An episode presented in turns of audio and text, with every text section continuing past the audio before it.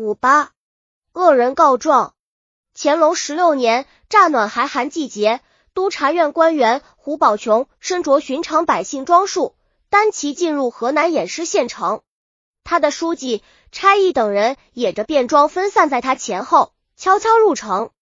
他们为审理一桩七十九人的谋反案，首告人傅玉俊暂时押在京城，由直隶总督方官城质询。进城以后，胡宝立即拘审全部案犯。一过堂之后，胡宝有些吃惊，因为在案的七十九人毫无例外的供认，根本不知有谋反的事。这些人年龄在十岁、二十五十、八十不等，其中有颇有名望的绅士、官府小吏。目不识丁的挑担者，文弱书生，各种各样的人，五花八门，令人眼花缭乱。与此同时，派出的差役分头访查的保级张天仲等人的左邻右舍，均画押出具证明张天仲不曾有状薄上诉数的开设全场、招兵买马、习武练兵、准备起事之事。不久，直隶总督方官城由京城飞资偃师。首告人傅玉俊已供认首告张天仲谋反纯是诬陷。傅玉俊狡魏多端，可是他哪里知道方官城的厉害？几次过堂，傅玉俊监供不疑，有一个微小的细节被方官成抓住，这就是出供时傅玉俊自报姓名，籍贯，年龄实报六十三岁，后来竟改为七十岁。当时清律规定七十岁以上不上刑。方官成判断这是在反复审讯之后，傅玉俊心中发虚，害怕事情败露后上刑，所以才将年龄改为七十岁。抓住这个严厉语问，傅玉俊不得不招认自己告的状是诬陷别人。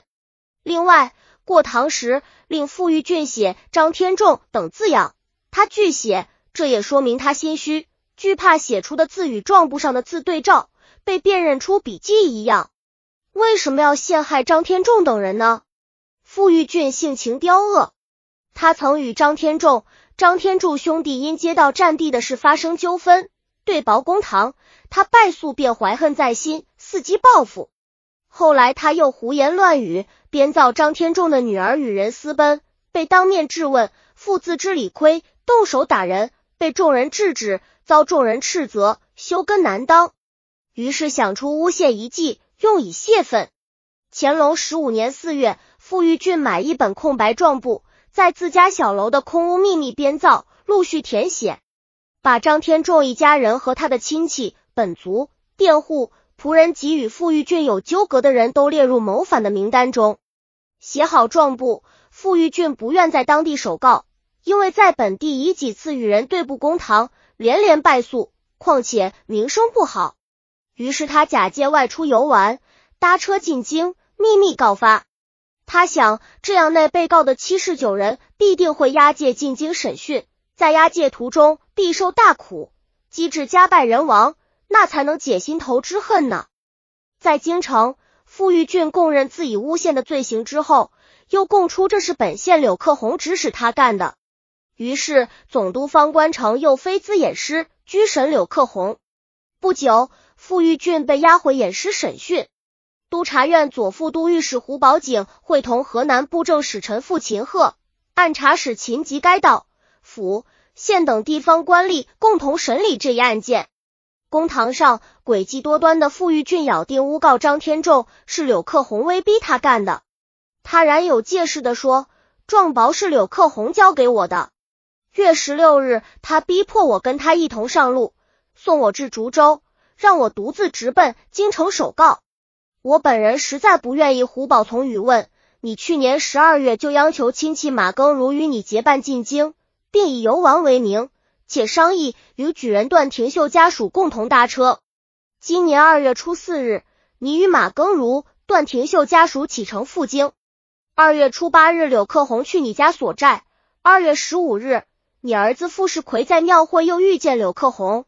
而你却说正月十六日柳克宏逼你赴京首告，且直送你到涿州，难道柳克宏有分身之术吗？随后唤马耕如、段廷秀、傅世奎一一出堂作证。傅玉俊低头不语，又出其不意，将先准备的傅俊元状簿令多人分头各书写份，叠放一处，将原状簿插放其中，令傅世奎一一辨认。当见其复原状簿时，不觉一惊，于是供出该状簿上是其父的笔迹，又令傅玉俊当堂书写张天仲等字样，将该字样与家中搜出的傅玉俊的笔迹及手告状簿对照，三者笔迹丝毫不差，皆出于人之手，这样就取得诬告张天仲等人的是傅玉俊的证据。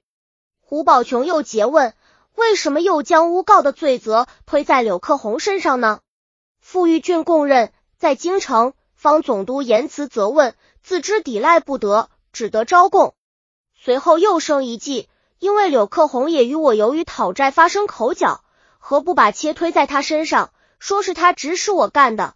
这样一来，既可以逃脱自己的罪责，又可报柳克宏的所债之仇。况且事已败露，这是唯一的逃脱之计。乾隆十六年四月九日，胡宝、傅乐鹤。秦共同给乾隆皇帝的奏折上写道：查复玉俊怀患私仇，捏告大逆之言，书写状不薄，凭空诬告张天仲等多人，算人新闻。